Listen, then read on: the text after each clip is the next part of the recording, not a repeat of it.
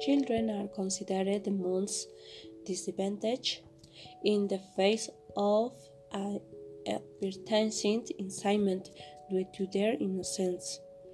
Another study found that violence is also common in advertising. Children exposed to television programs with a hit rate of violence are more sensitive to the ads carried in advertising programs, so fans have to decide to consume the products.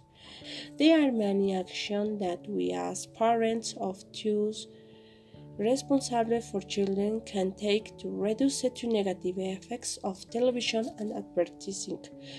To do so, we must be aware of the television content that they are allowed to watch, resting and control their television viewing habits, and seek to advocate and explain the situation.